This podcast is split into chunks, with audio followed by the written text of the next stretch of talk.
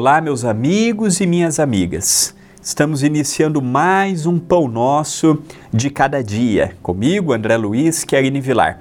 Gratidão à TV A Caminho da Luz e gratidão ao Centro Espírita Perdão, Amor e Caridade, bem como a você que diariamente me acompanha.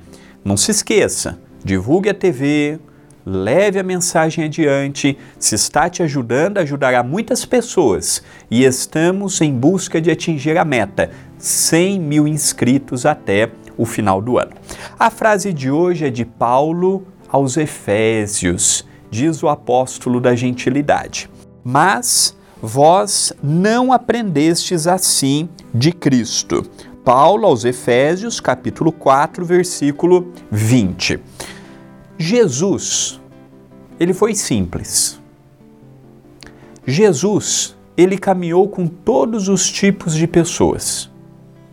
Desde uma pessoa doente, falida, materialmente, moralmente, desde uma prostituta, de um pescador, de um rejeitado pela sociedade como um leproso, hoje um ranceniano, até um doutor da lei, um escriba, até um alto cargo de Herodes, de Pilatos ou de César.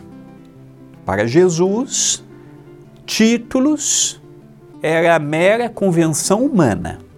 Jesus, por detrás de um título, ele via a pessoa. Zaqueu, um publicano, coletor de impostos, era tido pelos homens daquela época como um homem de má vida, por tirar a mais do que era devido. Jesus não só foi até a sua casa, como levou o entendimento para a sua vida. Jesus, quando esteve com Maria Madalena, ou Magdala, que é a mesma personagem, Jesus levou o esclarecimento. Quando Jesus peregrinava levando a sua mensagem altruísta, fraterna, solidária. Jesus ele não falava com a retórica de um grande orador. Jesus ele falava dando exemplo, vivendo aquela mensagem. Vivia o que ele ensinava. Então antes dele falar sobre o amor, ele amava. Antes dele falar do perdão, ele perdoava. Antes dele falar da caridade, ele ajudava o próximo. Hoje, nos tempos modernos, passados dois mil anos, os templos, antigamente onde Jesus ensinava, próximo do lago de Genezaré, nos montes, nas aldeias, nas sinagogas, na praça, na rua, Jesus não tinha um lugar, olha, venha no templo A que Jesus estará lá.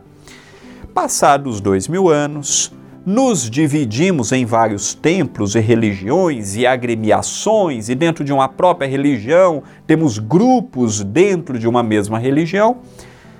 E hoje nós sentimos tudo menos a simplicidade que o Cristo nos deixou. Há templos lindíssimos por dentro e por fora verdadeiras obras de arte, aqueles monumentos que olhamos e admiramos, mas não sentimos a espiritualidade. Então, o que, que Jesus nos ensinou? A andar com mais carente, a ajudarmos sem esperarmos nada em troca.